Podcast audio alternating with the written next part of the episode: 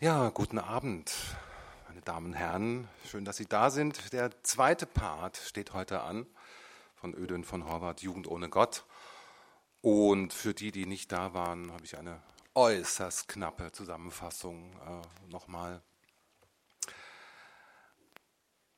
Nachdem Frau Wiczurek das letzte Mal auch ein bisschen über Ödön von Horvath äh, erzählt hat, äh, das spare ich mir, das können Sie vielleicht selbst lesen, aber Bisher war es so, dass ein Lehrer unter Druck kommt, da er mit seiner Aussage, auch die Neger sind doch Menschen, der staatlichen Meinungsbildung äh, widerspricht. Also das ist ganz klar der, für die, für die NS-Zeit sozusagen schon geschrieben, vorgreifend.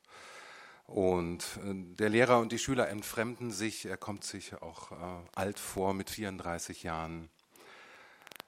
Trotzdem äh, fährt er mit seiner Klasse, mit der er sich zerstritten hat, äh, gemeinsam zum sogenannten Osterlager, in dem die Schüler vor allem das Vaterland verteidigen lernen sollen. Und äh, mit dem Beobachten eines Raubs durch Kinder an einer alten Bäuerin werden Wachen im Lager gebildet, die nachts auf das Lager und die Wertsachen und die Fahnen und Gewehrkisten und alles Mögliche aufpassen sollen. Und der Lehrer zweifelt, ob es Gott gibt. Er hat ein Gespräch mit einem Pfarrer, der ihn überhaupt nicht äh, unterstützt, sondern eher noch mehr Zweifel aufkommen lässt. Und der Lehrer zweifelt, ob es Gott überhaupt gibt, setzt sich damit sehr stark auseinander und beklagt die Unvernunft der Gesellschaft. Und wir steigen in folgender Szene ein, wenn ich sie gefunden habe. Der Feldwebel und der Lehrer wechseln sich immer ab, da sie wiederum äh, die Nachtwachen kontrollieren, ob die äh, ihren Job auch richtig tun. Gucken wir mal.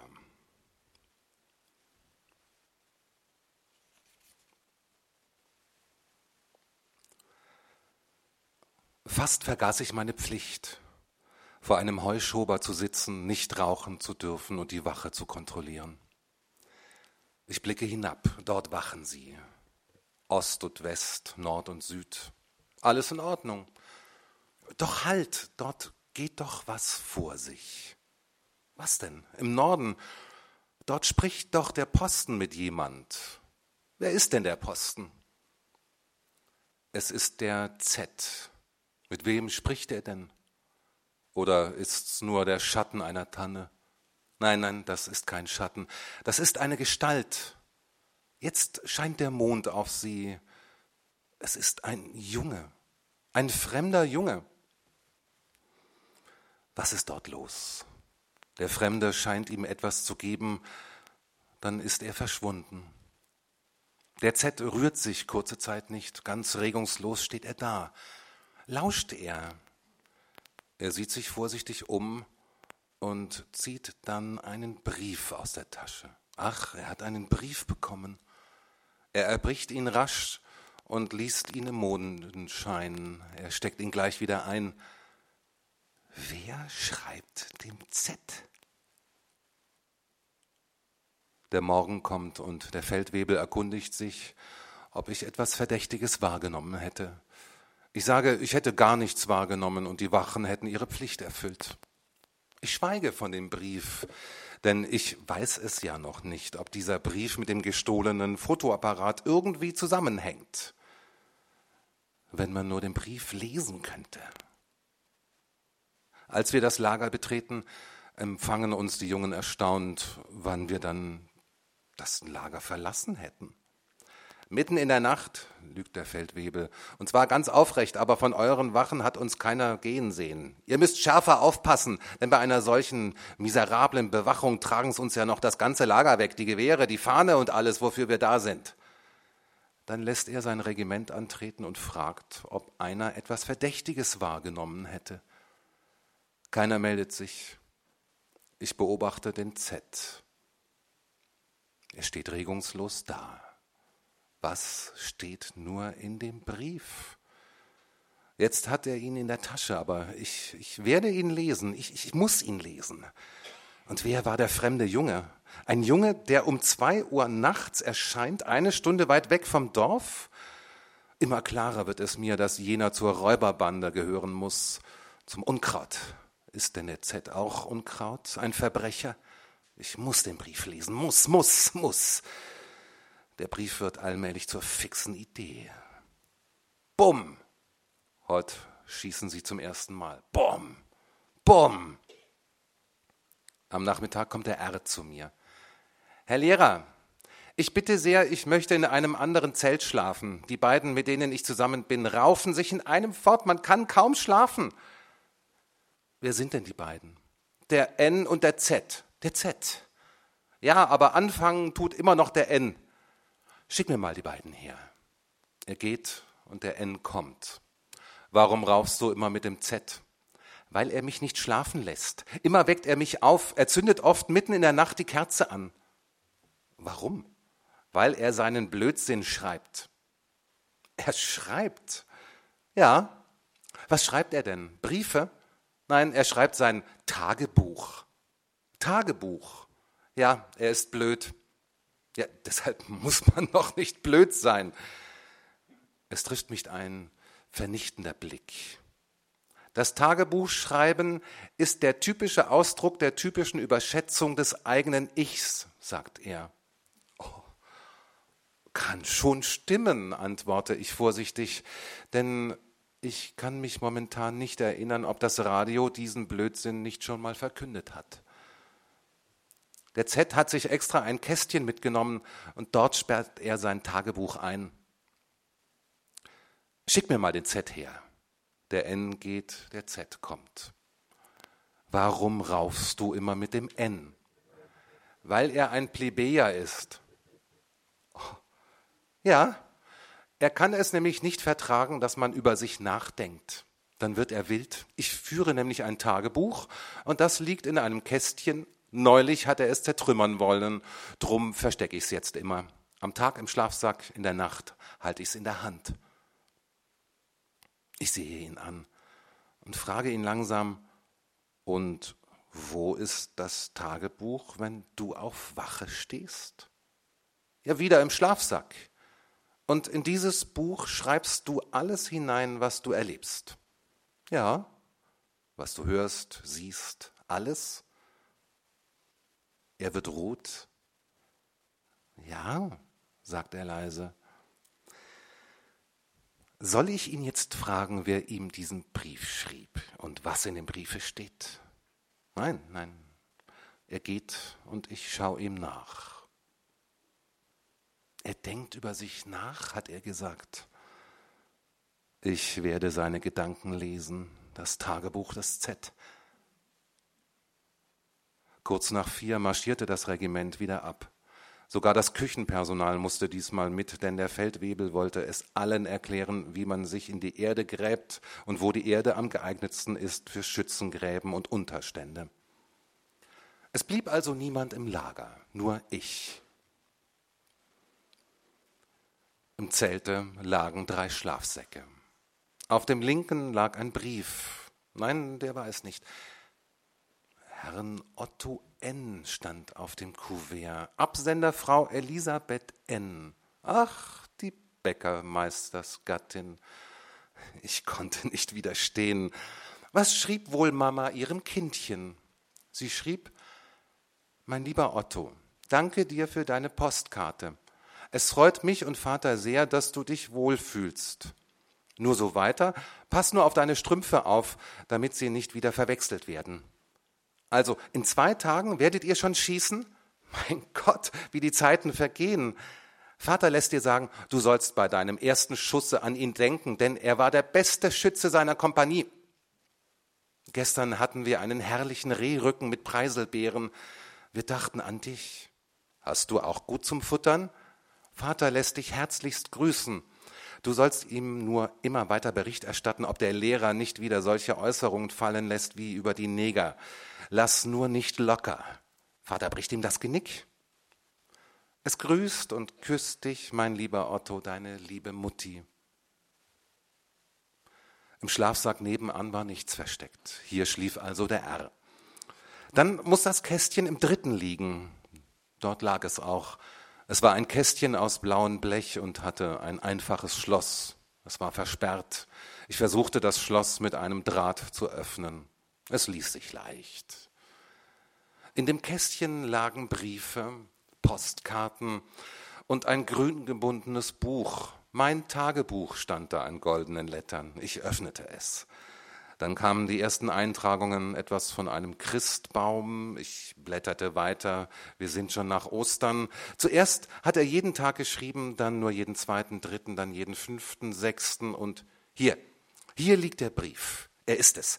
Ein zerknülltes Kuvert ohne Aufschrift, ohne Marke. Rasch, was steht nur drin? Kann heute nicht kommen, komme morgen um zwei. Eva. Das war alles. Wer ist Eva? Ich weiß nur, wer Adam ist. Adam ist der Z. Und ich lese das Tagebuch. Mittwoch. Gestern sind wir ins Lager gekommen. Wir sind alle sehr froh. Wir haben auch eine Fahne. Der Feldwebel ist ein alter Tepp. Er merkt's nicht, wenn wir ihn auslachen. Wir laufen schneller wie er. Den Lehrer sehen wir Gott sei Dank fast nie. Er kümmert sich auch nicht um uns. Immer geht er mit einem faden Gesicht herum. Der N ist auch ein Tepp. Jetzt schreit er schon das zweite Mal, ich soll die Kerze auslöschen. Aber ich tu's nicht, weil ich sonst überhaupt zu keinem Tagebuch mehr komme und ich möchte doch eine Erinnerung fürs Leben. Heute Nachmittag haben wir einen großen Marsch getan bis an die Berge. Auf dem Wege dorthin sind wir bei Felsen vorübergekommen, in denen es viele Höhlen gibt. Auf einmal kommandiert der Feldwebel, wir sollen durch das Dickicht in Schwarmlinie gegen einen markierten Feind vorgehen, der sich auf einem Höhenzug mit schweren Maschinengewehren verschanzt hat. Wir schwärmten aus, sehr weit voneinander, aber das Dickicht wurde immer dichter und plötzlich sah ich keinen mehr rechts und keinen mehr links. Ich hatte mich verirrt und war abgeschnitten. Plötzlich stand ein Mädchen vor mir. Sie war braunblond und hatte eine rosa Bluse und es wunderte mich, woher und wieso sie überhaupt daherkommt. Sie fragte mich, wer ich wäre. Ich sagte es ihr. Zwei Buben waren noch dabei, beide barfuß und zerrissen. Der eine trug einen Laib Brot in der Hand, der andere eine Vase. Sie sahen mich feindlich an.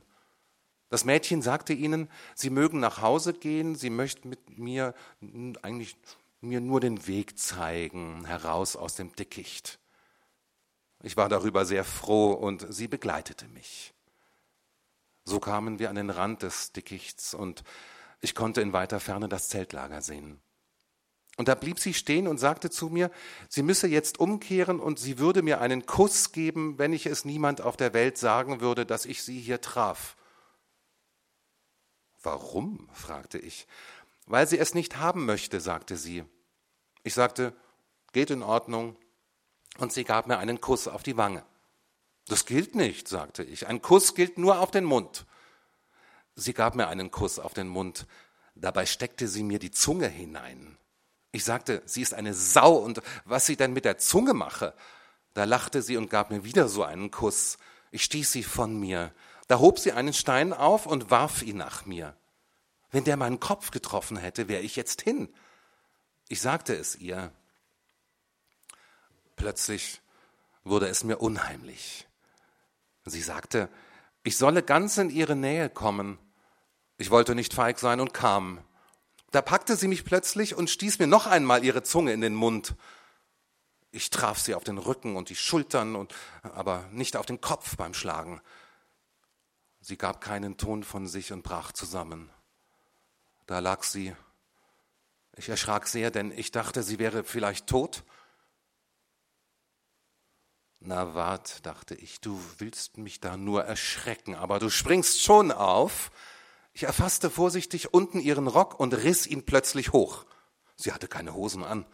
Sie rührte sich aber noch immer nicht und mir wurde es ganz anders, aber plötzlich sprang sie auf und riss mich wild zu sich herab. Ich, ich kenne das schon. Wir liebten uns. Gleich daneben war ein riesiger Ameisenhaufen. Und dann versprach ich ihr, dass ich es niemand sagen werde, dass ich sie getroffen habe. Sie ist weggelaufen und ich habe ganz vergessen zu fragen, wie sie heißt. Donnerstag. Wir haben Wachen aufgestellt wegen der Räuberbanden. Der N schreit schon wieder, ich soll die Kerze auslöschen. Jetzt habe ich ihm eine heruntergehaut. Er hat nicht zurückgehaut. Ich muss immer an sie denken. Nur ihre Zunge mag ich nicht. Aber sie sagte, das sei Gewöhnung. Was ist doch das Liebesgefühl für, für ein Gefühl? Ich glaube, so ähnlich muss es sein, wenn man fliegt. Aber Fliegen ist sicher noch schöner. Ich, ich weiß es nicht. Ich möchte, dass sie jetzt neben mir liegt. Wenn sie nur da wäre. Ich, ich, bin, ich bin so allein. Von mir aus soll sie mir auch die Zunge in den Mund stecken. Freitag. Übermorgen werden wir schießen. Endlich. Heute Nachmittag habe ich mit dem N gerauft. Ich, ich bring ihn noch um. Der R hat dabei was abbekommen. Was stellt sich der Idiot in den Weg? Aber das geht mich alles nichts mehr an. Ich denke immer nur an sie und heute noch stärker, denn heute Nacht ist sie gekommen. Plötzlich, wie ich auf der Wache gestanden bin. Sie umarmte mich wieder und wir waren zusammen. Dabei fragte sie mich, was tun wir jetzt? Ich sagte, wir lieben uns. Plötzlich sah ich eine Träne auf ihrer Wange. Der Mond schien ihr ins Gesicht. Und sie fragte mich, ob ich sie auch lieben würde, wenn sie eine verlorene Seele wäre. Was ist, ist das? Und sie sagte mir, Sie hätte keine Eltern und wäre mit zwölf Jahren eine Haustochter geworden, aber der Herr wäre ihr immer nachgestiegen. Sie hätte sich gewehrt und da hätte sie mal Geld gestohlen, um weglaufen zu können, weil sie die Frau immer geohrfeigt hätte wegen des Herrn. Und da wäre sie in eine Besserungsanstalt gekommen, aber von dort wäre sie ausgebrochen und jetzt wohne sie in einer Höhle und würde alles stehlen, was ihr begegnet. Vier Jungen aus dem Dorf, die nicht mehr Puppen malen wollten, wären auch dabei. Sie wäre aber die Älteste und die Anführerin. Aber ich dürfe es niemand sagen, dass sie so eine sei, denn dann käme sie wieder in die Besserungsanstalt. Und sie tat mir furchtbar leid. Und ich fühlte plötzlich, dass ich eine Seele habe. Und ich sagte es ihr, und sie sagte mir, ja, jetzt fühle sie es auch, dass sie eine Seele habe. Ich dürfe sie aber nicht missverstehen, wenn jetzt, während sie bei mir ist, im Lager etwas gestohlen wird. Ich sagte, ich, ich würde sie nie missverstehen. Nur mir dürfe sie nichts stehlen, denn wir gehörten zusammen. Dann mussten wir uns trennen, denn nun wurde ich bald abgelöst. Morgen treffen wir uns wieder. Ich weiß jetzt, wie, wie sie heißt. Eva. Samstag. Heute war große Aufregung, denn dem G wurde sein Foto gestohlen. Schadet nichts, sein Vater hat, hat drei Fabriken und die arme Eva muss in einer Höhle wohnen. Was wird sie machen, wenn Winter ist? Der N schreit schon wieder wegen dem Licht. Ich, ich werde ihn noch erschlagen. Oh, Eva, ich werde immer für dich da sein. Du kommst in keine Besserungsanstalt mehr, in keine mehr, das, das schwöre ich dir zu. Ich werde dich immer beschützen. Der N schreit, er wird mein Kästchen zertrümmern morgen, er soll es nur wagen, denn hier sind meine innersten Geheimnisse drinnen, die niemand was angehen. Jeder, der mein Kästchen anrührt, stirbt. Jeder, der mein Kästchen anrührt, stirbt. Ich lese den Satz zweimal und muss lächeln. Kinderei. Vom Waldrand her tönt die Trompete. Ich muss mich beeilen. Das Regiment naht. Rasch tue ich das Tagebuch wieder ins Kästchen und will es versperren. Ich drehe den Draht hin und her. Oh, umsonst. Es lässt sich nicht mehr schließen. Ich habe das Schloss verdorben. Was tun? Sie werden gleich da sein, die Jungen. Ich verstecke das offene Kästchen im Schlafsack und verlasse das Zelt. Jetzt kommt das Regiment daher. In der vierten Reihe marschiert der Z. Du hast also ein Mädel und das nennt sich Eva. Und du weißt, dass deine Liebe stiehlt, aber du schwörst trotzdem, sie immer zu beschützen. Ich muss wieder lächeln. Kinderei, elende Kinderei. Jetzt hält das Regiment und tritt ab. Man müsse den Z sofort verhaften. Ich will es dem Feldwebel sagen und die Gendarmerie verständigen. Oder soll ich zuerst allein mit dem Z reden?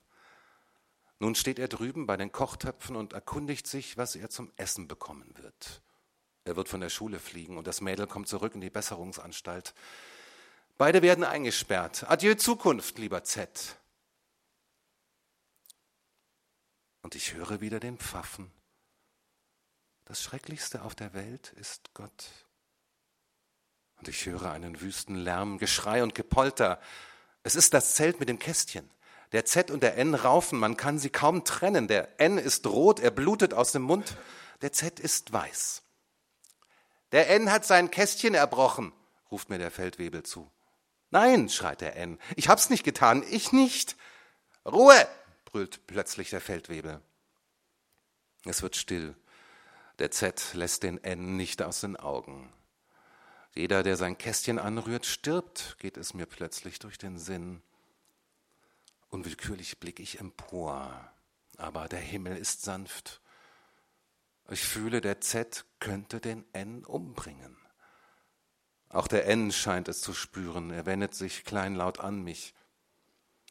Herr Lehrer, ich möchte in einem anderen Zelt schlafen. Gut. Ich habe es wirklich nicht gelesen, sein, sein Tagebuch. Helfen Sie mir, Herr Lehrer. Ich werde dir helfen. Jetzt sieht mich der Z an. Du kannst nicht helfen, liegt in seinem Blick. Ich weiß, ich habe den N verurteilt. Warum sage ich's nur nicht, dass ich es bin, der das Tagebuch las? Nein, nein, nicht jetzt. Nicht hier vor allen. Aber ich werde es sagen, sicher, nur nicht vor allen. Ich, ich, ich schäme mich. Allein werde ich es ihm sagen, von Mann zu Mann und ich will auch mit dem Mädel reden heute Nacht, wenn er sie trifft. Ich werde ihr sagen, sie soll sich ja nur nimmer blicken lassen und diesen dummen Z werde ich ordentlich seinen Kopf waschen. Dabei soll's dann bleiben. Schluss. Wie ein Raubvogel zieht die Schuld ihre Kreise. Sie packt uns rasch. Aber ich werde den N freisprechen. Er hat ja auch nichts getan. Und ich werde den Z begnadigen und auch das Mädel. Ich lasse mich nicht unschuldig verurteilen. Ja, Gott ist schrecklich. Aber ich will ihm einen Strich durch die Rechnung machen, mit meinem freien Willen, einen dicken Strich. Ich werde uns alle retten. Und wie ich so überlege, fühle ich, dass mich wer anstarrt. Es ist der Tee. Zwei helle, runde Augen schauen mich an ohne Schimmer, ohne Glanz. Der Fisch durchzuckt es mich. Er lächelt leise, überlegen, spöttisch, seltsam starr. Weiß er, dass ich es bin, der das Kästchen erbrach? Der Tag wurde mir lang. Endlich sank die Sonne. Der Abend kam und ich wartete auf die Nacht. Die Nacht kam und ich schlich mich aus dem Lager. Immer wieder wurde es stockdunkel und immer länger währte es, bis das silberne Licht wieder kam. Dort, wo der Wald fast die Zelte berührt, dort wird erwachen der Z. Dort saß ich nun hinter einem Baum. Ich sah ihn genau den Posten. Es war der G. Die Zeit verging. Jetzt kommt der Z. Er grüßt den G und der geht. Der Z bleibt allein. Er sieht sich vorsichtig um und blickt dann zum Mond empor. Hm. Es gibt einen Mann im Mond, fällt es mir plötzlich ein. Der sitzt auf der Sichel, raucht seine Pfeife und kümmert sich um nichts. Nur manchmal spuckt er auf uns herab. Vielleicht hat er recht. Er wird schon wissen, was er tut. Um circa halb drei erschien endlich das Mädel, und zwar derart lautlos, dass ich sie erst bemerkte, als er sie bereits bei sich stehen hatte. Wo kam sie her? Sie, sie war einfach da. Jetzt umarmt sie ihn und er umarmt sie. Sie küssen sich. Das Mädel steht mit dem Rücken zu mir und ich kann ihn nicht sehen. Sie muss größer sein als er. Jetzt werde ich hingehen und mit den beiden sprechen. Ich erhebe mich vorsichtig, damit sie mich nicht hören, denn sonst läuft mir das Mädel weg. Und ich will doch auch mit ihr reden. Sie, sie küssen sich noch immer. Es ist Unkraut und gehört vertilgt, geht es mir plötzlich durch den Sinn. Ich sehe eine blinde Alte, die stolpert und stürzt. Und immer muss ich an das Mädel denken, wie sie sich reckt und über die Hecke schaut. Sie muss einen schönen Rücken haben. Ihre Augen möchte ich sehen. Da kommt eine Wolke und alles wird finster. Sie ist nicht groß, die Wolke, denn sie hat einen silbernen Rand. Wie der Mond wieder scheint, gehe ich hin. Jetzt scheint er wieder, der Mond. Das Mädel ist nackt. Er kniet vor ihr.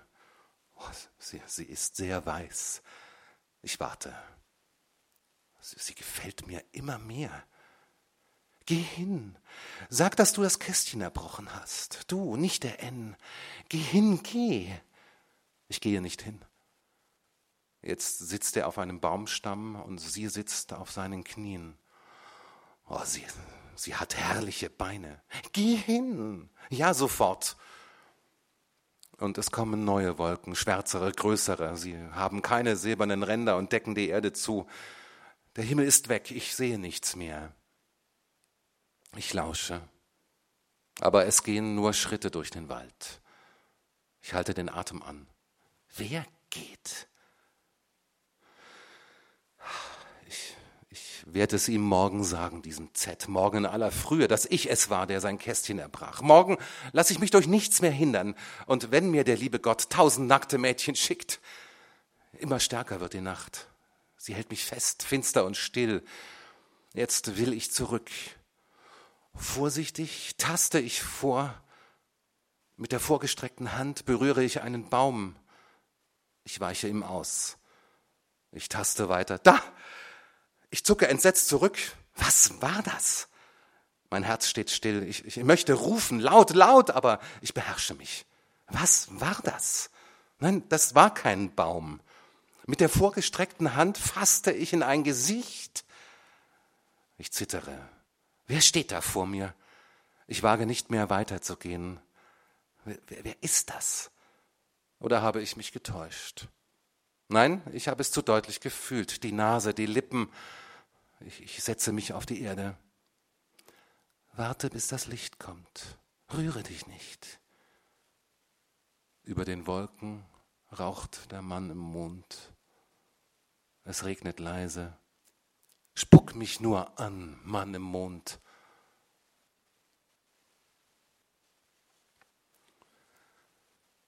Endlich wird es grau. Der Morgen ist da. Es ist niemand vor mir, kein Gesicht und nichts. Ich schleiche mich wieder ins Lager zurück. Der Feldwebel liegt auf dem Rücken mit offenem Mund, der Regen klopft an die Wand. Erst jetzt bin ich müde. Schlafen. Schlafen.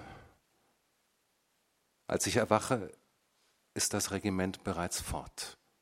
Ich werde es dem Z sagen, dass ich es war und nicht der N, so wie er zurückkommt. Es ist der vorletzte Tag. Morgen brechen wir unsere Zelte ab und fahren in die Stadt zurück. Es regnet in Strömen, nur manchmal hört es auf.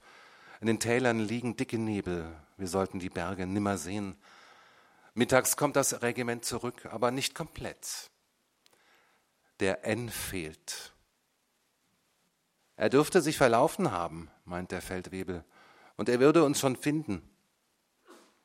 Ich muss an die Höhlen denken, die im Tagebuch des Z stehen und werde unsicher. Ist es Angst? Jetzt muss ich es ihm aber sogleich sagen. Es wird allmählich Zeit. Der Z sitzt in seinem Zelte und schreibt. Er ist allein.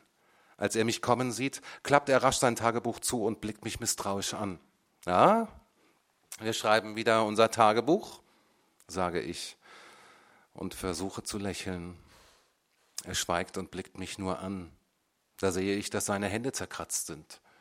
Er bemerkt, dass ich die Kratzer beobachte, zuckt etwas zusammen und steckt die Hände in die Taschen. Friert's dich? frage ich und lasse ihn nicht aus den Augen. Er schweigt noch immer, nickt nur Ja und ein spöttisches Lächeln huscht über sein Gesicht. Hör mal, beginne ich langsam, du meinst, dass der N dein Kästchen erbrochen hat. Ich meine es nicht nur, fällt er mir plötzlich fest ins Wort, sondern er hat es auch getan. Woher willst du das denn wissen? Er selbst hat es mir gesagt. Ich starre ihn an. Er selbst hat es gesagt, aber das ist doch unmöglich. Er hat es doch gar nicht getan.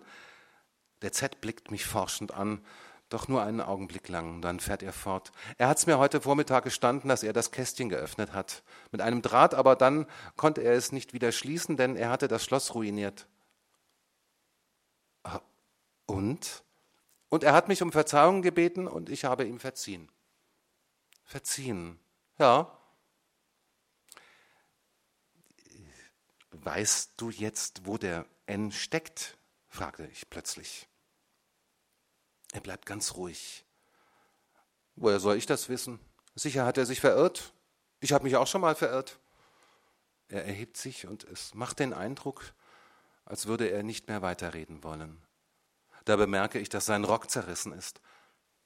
Warum, warum sagte ich es ihm nur nicht sofort, gleich gestern, als er den N verprügelte? Weil ich mich schämte, vor meinen Herren Schülern zu gestehen, dass ich heimlich mit einem Draht ein Kästchen erbrochen habe, ob, obwohl dies in bester Absicht geschehen ist. Aber warum verschlief ich nur heute früh? Richtig, ich, ich saß ja in der Nacht im Wald und machte das Maul nicht auf. Und jetzt, jetzt dürfte es wenig nützen, wenn ich es aufmachen würde. Es ist zu spät. Richtig, auch ich bin schuld. Warum hat mich heute früh nur niemand geweckt? Ich wollte mich nicht unschuldig verurteilen lassen und schlief, statt mich zu verteidigen. Mit meinem freien Willen wollte ich einen dicken Strich durch eine Rechnung machen, aber die Rechnung war bereits längst bezahlt. Ich wollte uns alle retten, aber wir waren bereits ertrunken in dem ewigen Meer der Schuld. Am Nachmittag zogen wir alle aus, um den N zu finden. Wir durchsuchten das ganze Gebiet, riefen N und wieder N, aber es kam keine Antwort. Ich erwartete auch keine. Es dämmerte bereits, als wir zurückkehrten, durchnässt, durchfroren. Die Suche verlief ergebnislos. Wenn das so weiterregnet, flucht der Feldwebel, gibt's noch die schönste Sündflut. Und es fiel mir wieder ein. Als es aufhörte zu regnen und die Wasser der Sündflut wichen, sprach der Herr, ich will hinfort nicht mehr die Erde bestrafen um der Menschen willen. Und wieder fragte ich mich, hat der Herr sein Versprechen gehalten? Es regnet immer stärker. Wir müssen es der Gendarmerie melden, sagt der Feldwebel, dass der N abgängig ist. Morgen. Ich, ich verstehe Sie nicht, Herr Lehrer, dass Sie so ruhig sind. Ich, ich denke, er wird sich verirrt haben. Man verirrt sich ja leicht und vielleicht übernachtet er auf irgendeinem Bauernhof. In der Gegend dort gibt es keine Höfe, nur Höhlen. Ich horche auf. Das Wort versetzt mir einen Schlag. Wollen es hoffen, dass er in einer Höhle sitzt und dass er sich nichts gebrochen hat. Ja, wollen wir hoffen. Und ich frage den Feldwebel, warum haben Sie mich heute früh nicht geweckt? Nicht geweckt? Ha, ich ich habe Sie in einer Tour geweckt, aber Sie sind ja da gelegen, als hätte Sie der Teufel geholt. Richtig.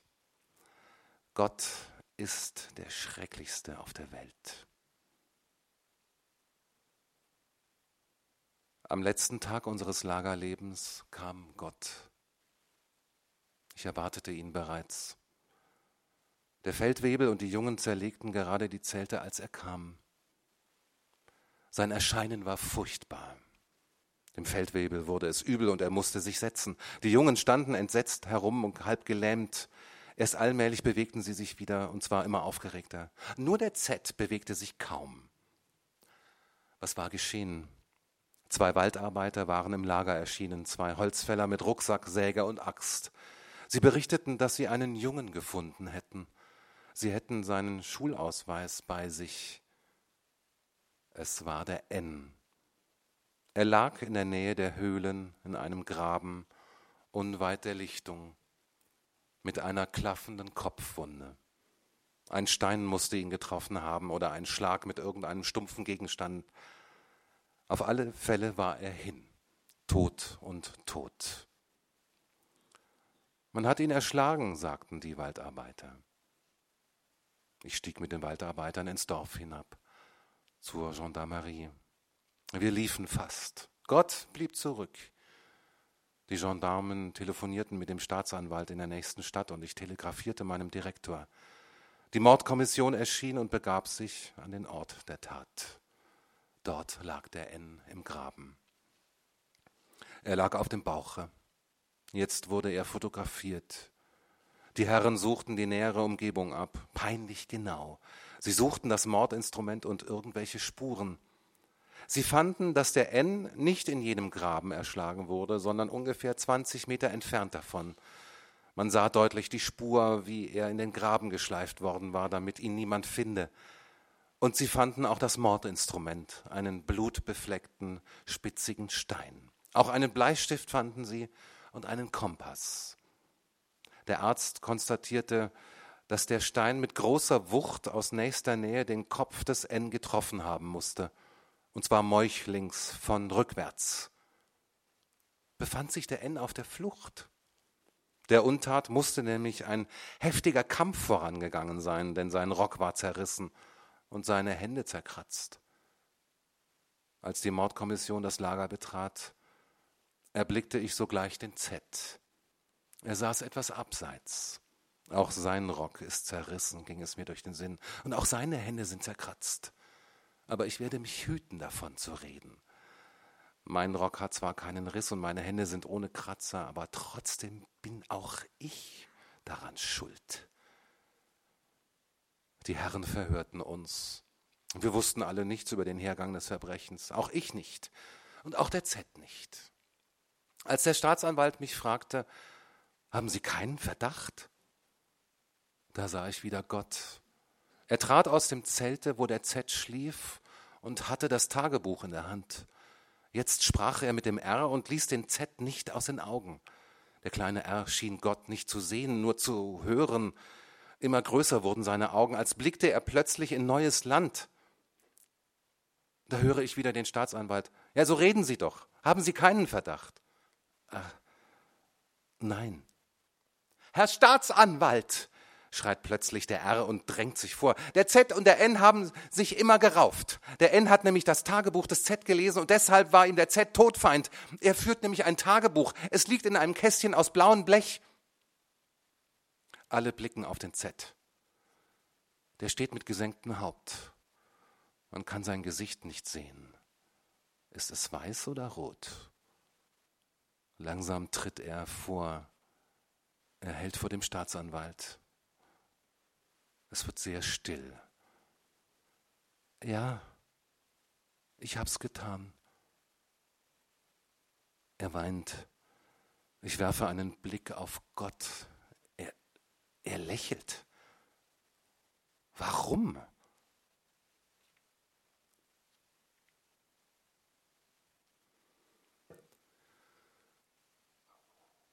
Morgen beginnt der Prozess. Ich sitze auf der Terrasse eines Cafés und lege, lese die Zeitungen. Der Abend ist kühl, denn es ist Herbst geworden. Schon seit vielen Tagen berichten die Zeitungen über die kommende Sensation. Heute früh erschien ein Mitarbeiter bei mir und interviewte mich. Im Abendblatt muss es schon drinnen sein. Ich suche das Blatt. Er hat mich sogar fotografiert. Ja, das ist mein Bild. Ich hätte mich kaum wiedererkannt. Eigentlich ganz nett. Und unter dem Bilde steht, was sagt der Lehrer? Nun, was sage ich? Einer unserer Mitarbeiter besuchte heute Vormittag im städtischen Gymnasium jenen Lehrer, der seinerzeit im Frühjahr die oberste Aufsicht über jenes Zeltlager innehatte, allwo sich die verhängnisvolle Tragödie unter Jugendlichen abrollen sollte. Der Lehrer sagte, er stehe vor einem Rätsel und zwar nach wie vor. Der Z sei immer ein aufgeweckter Schüler gewesen und ihm, dem Lehrer, wären niemals irgendwelche charakterlichen Anomalitäten, geschweige denn Defekte oder verbrecherische Instinkte aufgefallen. Die heutige Jugend, meinte er, sei keineswegs verroht, sie sei vielmehr dank der allgemeinen Gesundung äußerst pflichtbewusst, aufopferungsfreudig und absolut national.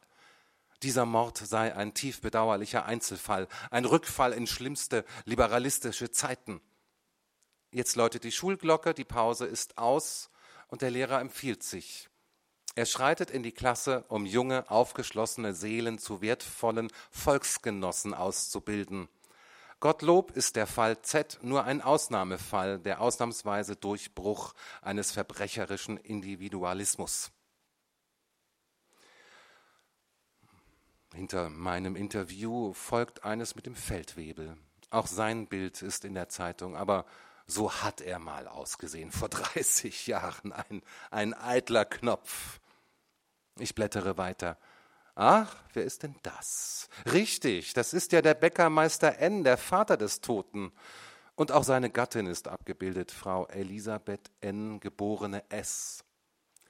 Ihre Frage, sagt der Bäckermeister zum Mitarbeiter, will ich gerne beantworten. Das unbestechliche Gericht wird es herauszufinden haben, ob unser ärmster Otto nicht doch nur das Opfer eines sträflichen Leichtsinns der Aufsichtsstelle geworden ist. Ich denke jetzt ausschließlich an den Lehrer und keineswegs an den Feldwebel. Überhaupt müsste eine richtige Durchsiebung des Lehrpersonals erfolgen. Es wimmelt noch vor lauter gestarnten Staatsfeinden. Und die Bäckermeisterfrau meint, Ottochen war meine Sonne. Jetzt habe ich halt nur mehr meinen Gatten. Aber Ottochen und ich, wir stehen immer in einem geistigen Kontakt. Ich bin in einem spiritistischen Zirkel. Und in einer anderen Zeitung entdeckte ich den Verteidiger des Angeklagten. Er hat auch mit mir schon dreimal gesprochen und scheint Feuer und Flamme für den Fall zu sein. Ein junger Anwalt, der weiß, was für ihn auf dem Spiel steht. Der Angeklagte, meine Herren, bekennt sich eines Verbrechens wider die Person schuldig. Es ist Totschlag und nicht Mord, wie ich ganz besonders zu vermerken bitte. Aber trotz des Geständnisses des jugendlichen Angeklagten bin ich felsenfest davon überzeugt, dass er nicht der Täter ist. Meiner Überzeugung nach deckt er jemanden.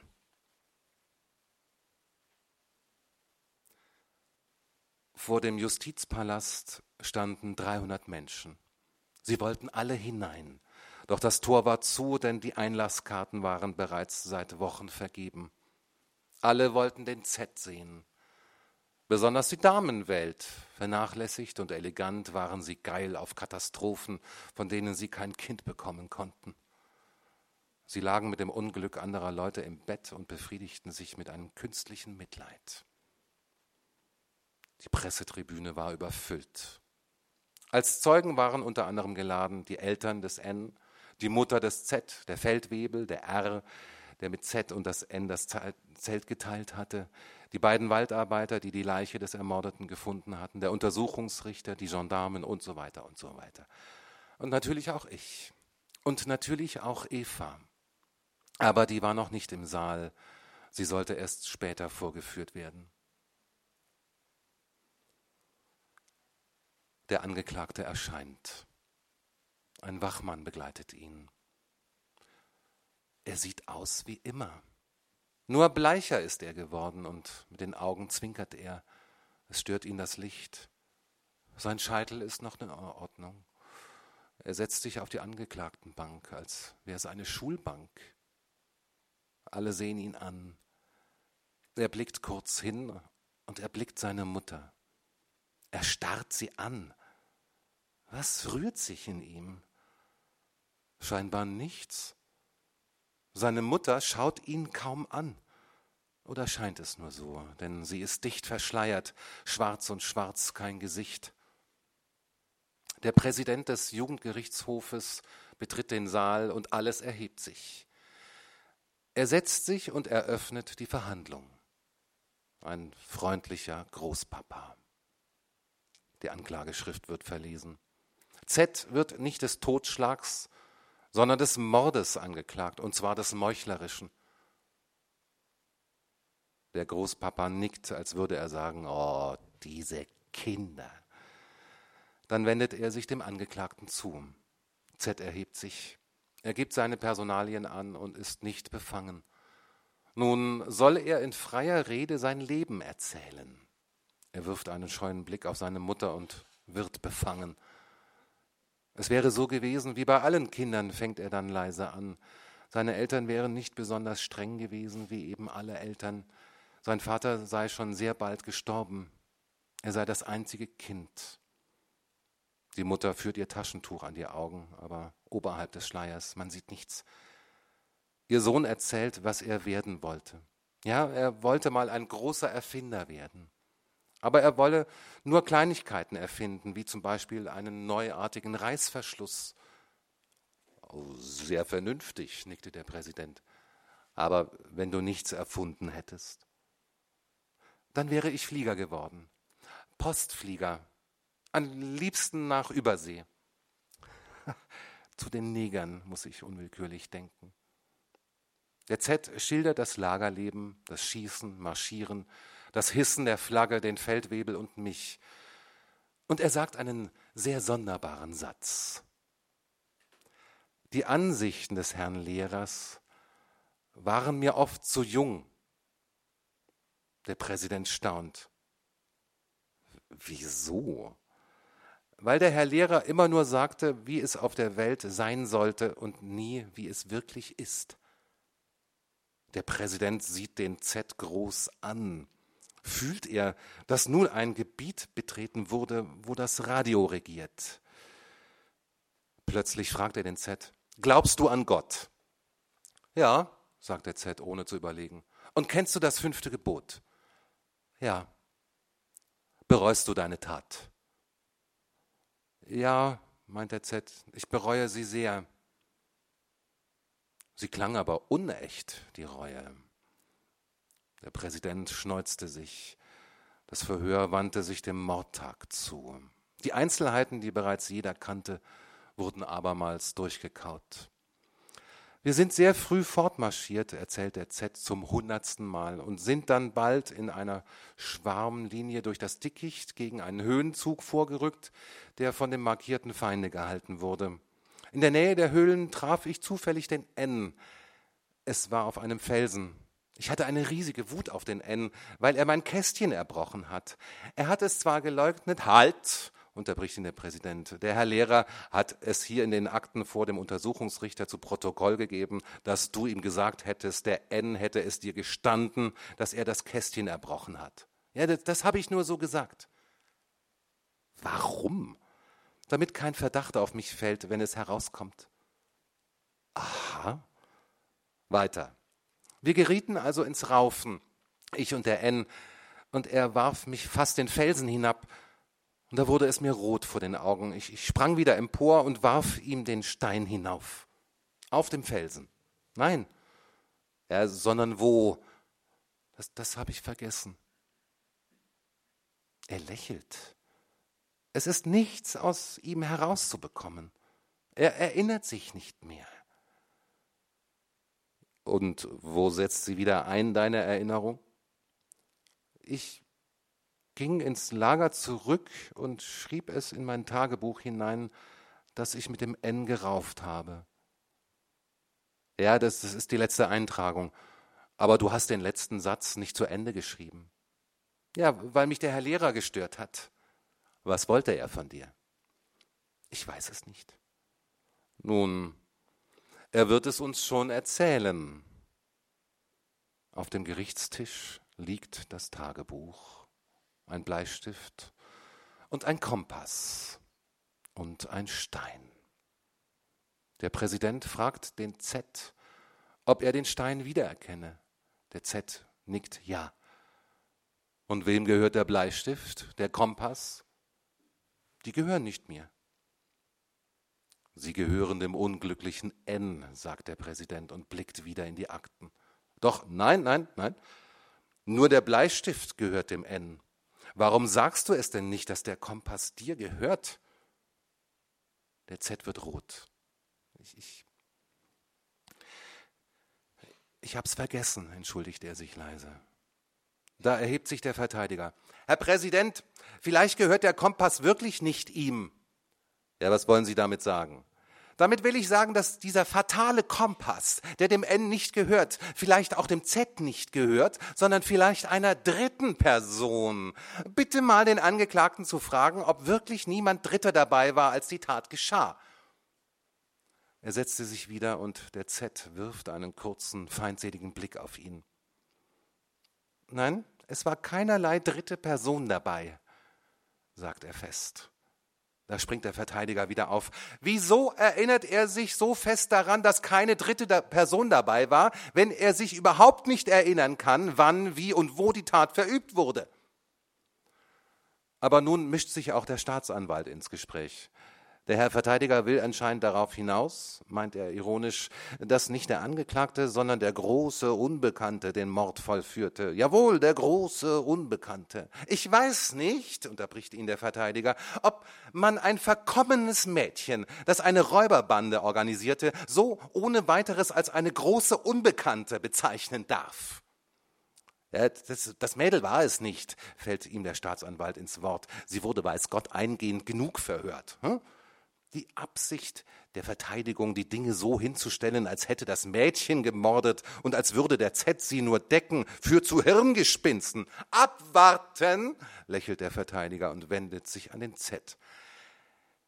Sag, äh, steht es nicht schon in deinem Tagebuch, sie nahm einen Stein und warf ihn nach mir, und wenn der mich getroffen hätte, dann wäre ich jetzt hin? Hm?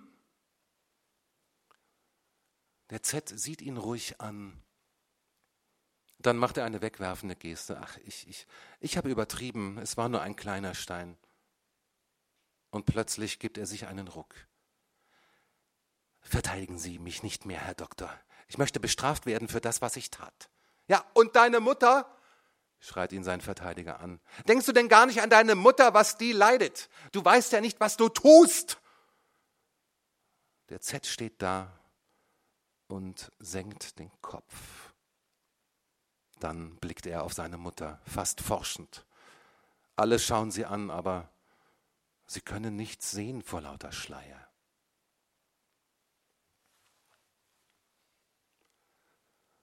Vor der Einvernahme der Zeugen schaltet der Präsident eine Pause ein. Es ist Mittag. Der Saal leert sich allmählich, der Angeklagte wird abgeführt, Staatsanwalt und Verteidiger blicken sich siegesgewiss an.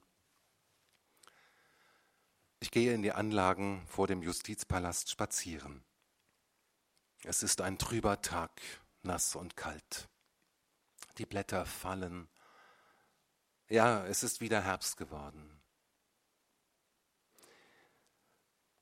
Die Zeit, in der ich an keinen Gott glaubte, ist vorbei. Heute glaube ich an ihn, aber ich mag ihn nicht. Ich sehe ihn noch vor mir, wie er im Zeltlager mit dem kleinen R spricht und den Z nicht aus den Augen lässt. Er muss stechende, tückische Augen haben, kalt, sehr kalt. Nein, er ist nicht gut. Warum lässt er die Mutter des Z so sitzen? Was hat sie denn getan? Kann sie für das, was ihr Sohn, was ihr Sohn verbrach? Warum verurteilt er die Mutter, wenn er den Sohn verdammt? Nein, er ist nicht gerecht. Ich, ich will mir eine Zigarette anzünden. Ah, zu dumm, ich habe sie zu Hause vergessen. Ich verlasse die Anlagen und suche ein Zigarettengeschäft. In einer Seitenstraße finde ich eines. Es ist ein kleines Geschäft und gehört einem uralten Ehepaar. Es dauert lang, bis der Alte die Schachtel öffnet und die Alte zehn Zigaretten zählt. Sie stehen sich gegenseitig im Wege, sind aber freundlich zueinander. Die Alte gibt mir zu wenig heraus. Und ich mache sie lächelnd darauf aufmerksam. Sie erschrickt sehr. Ach Gott behüt, meint sie. Und ich denke, wenn dich Gott behütet, dann bist du ja wohl geborgen. Sie hat kein Kleingeld und geht hinüber zum Metzger wechseln. Ich bleib mit dem Alten zurück und zünde mir eine Zigarette an. Er fragt, ob ich einer vom Gericht wäre denn bei ihm kauften hauptsächlich Herren vom Gericht. Und schon fängt er auch mit dem Mordprozess an. Der Fall sei nämlich riesig interessant, denn da könnte man deutlich Gottes Hand darin beobachten. Ich horche auf. Äh, Gottes Hand? Ja, sagt er, denn in diesem Fall scheinen alle Beteiligten schuld zu sein. Auch die Zeugen der Feldwebel, der Lehrer und auch die Eltern. Die Eltern? Ja, denn nicht nur die Jugend, auch die Eltern kümmern sich nicht mehr um Gott. Sie tun, als wäre er gar nicht da. Ich blicke auf die Straße hinaus. Die Alte verlässt die Metzgerei und geht nach rechts zum Bäcker. Aha, der Metzger konnte auch nicht wechseln. Es ist niemand auf der Straße zu sehen und plötzlich werde ich einen absonderlichen Gedanken nicht mehr los. Es hat etwas zu bedeuten, denke ich, dass der Metzger nicht wechseln kann. Es hat etwas zu bedeuten, dass ich hier warten muss. Ich sehe die hohen grauen Häuser und sage, wenn man nur wüsste, wo Gott wohnt. Er wohnt überall, wo er nicht vergessen wurde, höre ich die Stimme des Alten. Er wohnt auch hier bei uns, denn wir streiten uns nie.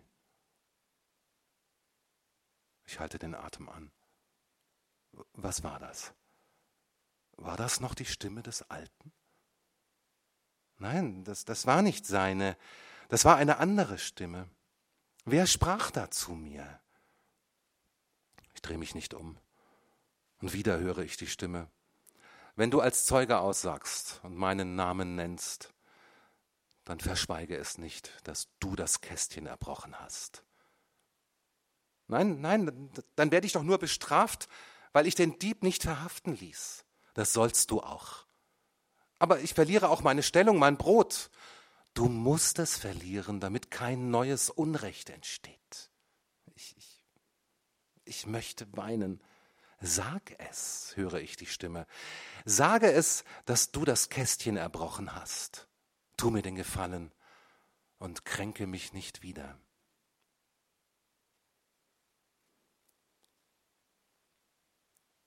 Der Prozess schreitet fort. Die Zeugen sind dran.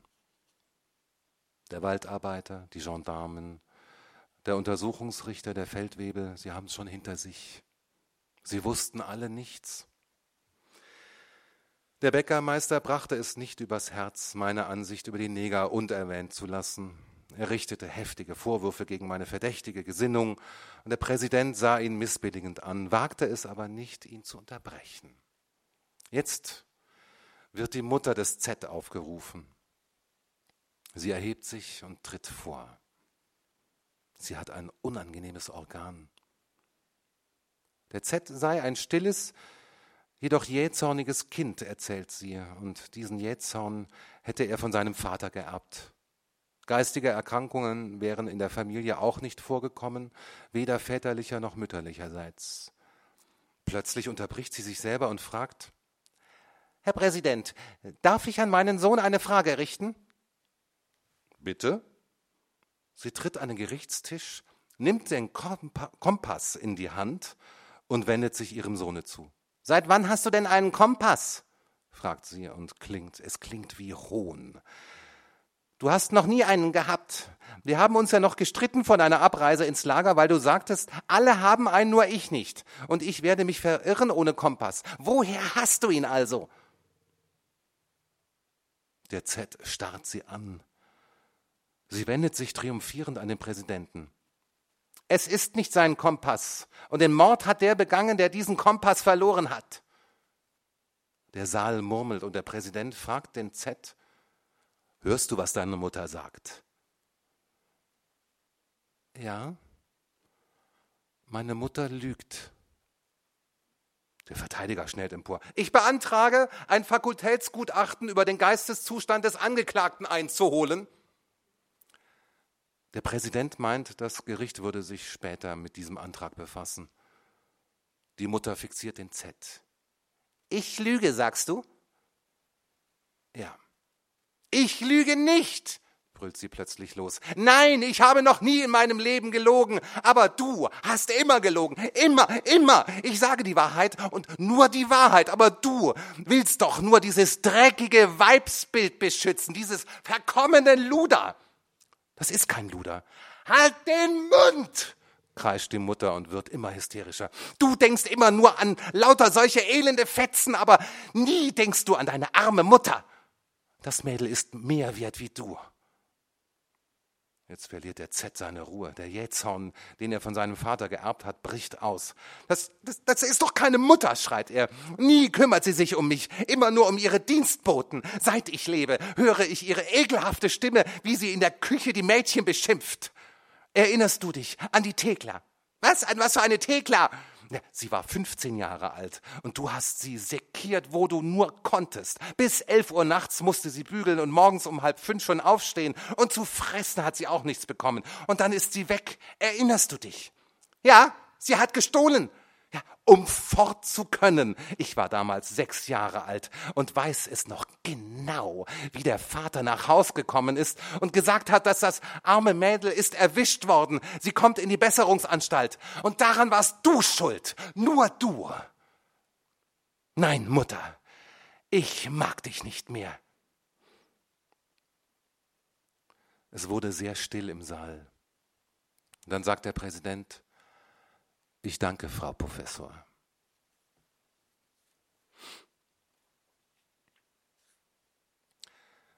Nun bin ich dran. Es ist bereits dreiviertel fünf. Ich werde als Zeuge vereidigt. Ich schwöre bei Gott, nach bestem Gewissen die Wahrheit zu sagen und nichts zu verschweigen. Jawohl, nichts zu verschweigen. Während ich schwöre, wird der Saal unruhig. Was gibt's? Ich drehe mich kurz um und erblicke Eva.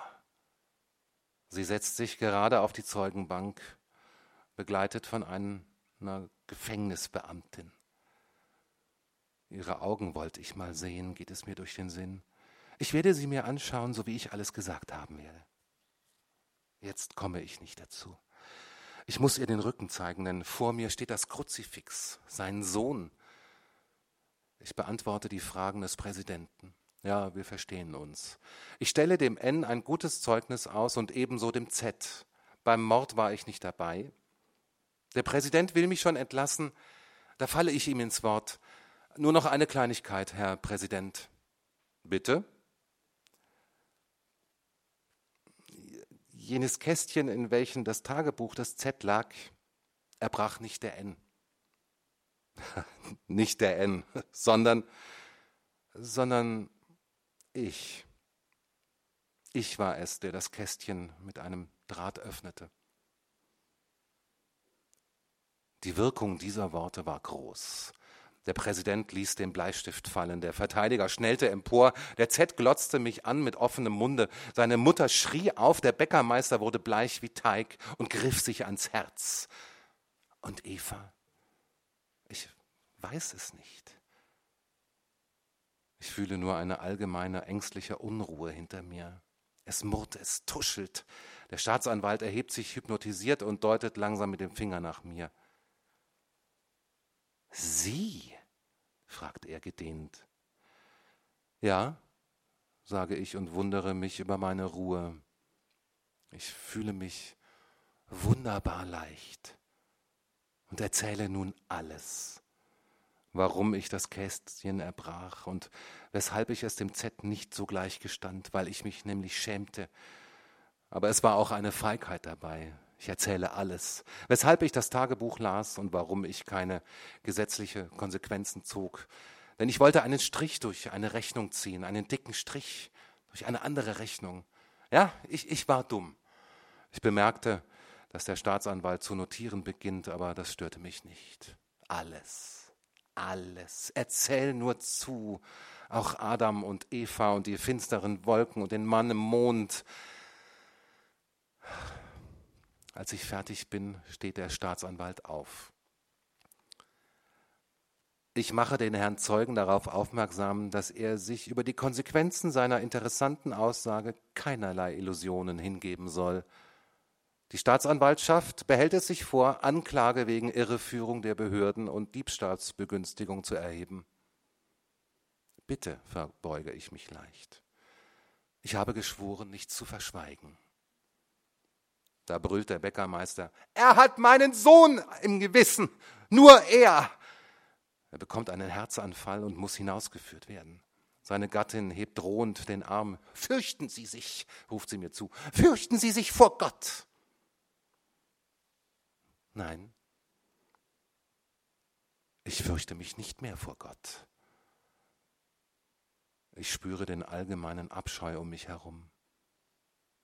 Nur zwei Augen verabscheuen mich nicht. Sie ruhen auf mir, still wie die dunklen Seen in den Wäldern meiner Heimat. Eva, bist du schon der Herbst? Vielen Dank, Dankeschön. Bis nächste Woche. Danke.